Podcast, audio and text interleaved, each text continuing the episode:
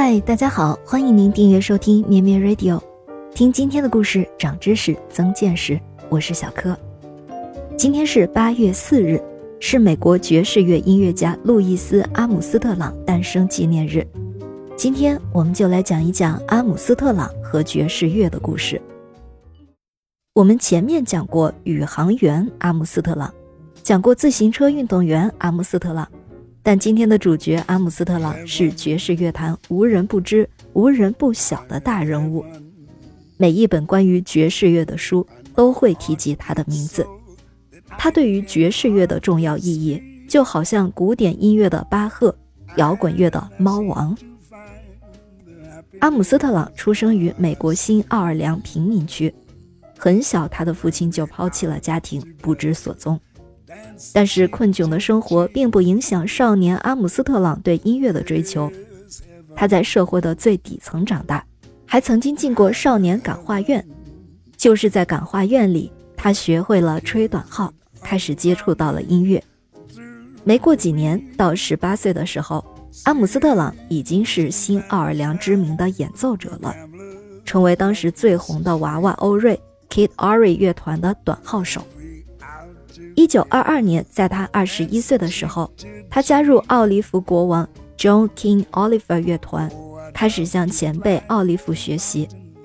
得到前辈的指导，阿姆斯特朗进步神速，逐渐建立起他作为一位伟大独奏者的地位。说到爵士乐这个词，其实是个音译词，和我们印象中高贵的爵士头衔并没有什么关系。爵士乐作为一种音乐类型。在十九世纪末二十世纪初，源于美国，诞生于南部港口城市新奥尔良。追根溯源的话，是非洲音乐和欧美传统音乐结合的产物。音乐的根基来自布鲁斯 （blues） 和拉格泰姆 （ragtime）。从文化上来讲，爵士乐是非洲黑人文化和欧洲白人文化的结合。新奥尔良在爵士乐的诞生和发展过程中扮演了一个关键的角色。在这里，对爵士乐早期的历史研究和记录比在其他地方都进行得更加深入。阿姆斯特朗诞生于此，从小的耳濡目染，不能不说对他后来的音乐之路起到了潜移默化的作用。阿姆斯特朗在 Oliver 的乐团中时，Oliver 从一开始就对阿姆斯特朗的才华十分看重。但是最让阿姆斯特朗兴奋的事情是进录音棚。但是有一件趣事，就是录音师不得不将他的位置放在其他乐手的后面二十米处，因为他的音色实在太有力量了，即使 Oliver 也无法盖住他的声音。这完全就是一种天赋。在上个世纪二十年代，没有多少人可以在小号上吹奏高音区的 C。而阿姆斯特朗经常在演出中轻易地演奏出高音 C，甚至有时他的演奏中会出现高音 F。技巧天赋加上完美的感悟力，靠着这些，阿姆斯特朗成为了一名出色的即兴演奏家。他最大的特点是将节奏的感觉和旋律感相结合。他的演奏融合了高超的技艺、良好的节奏感、精湛的即兴演奏、迷人的音色。和大跨度的音域，这在当时让他笑傲乐坛。同时，阿姆斯特朗也是爵士史上最伟大的歌唱家之一。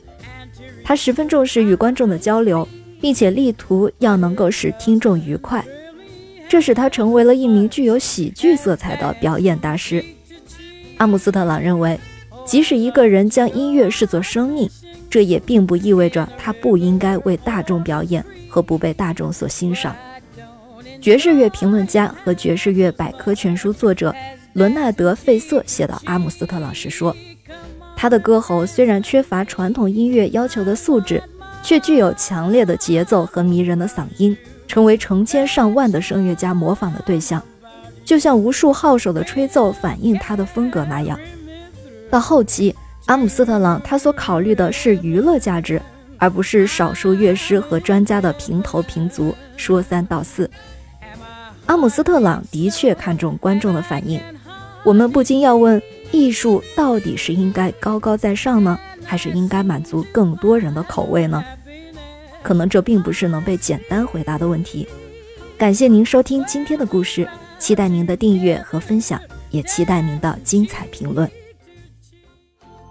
咩咩 radio 陪伴每一个今天。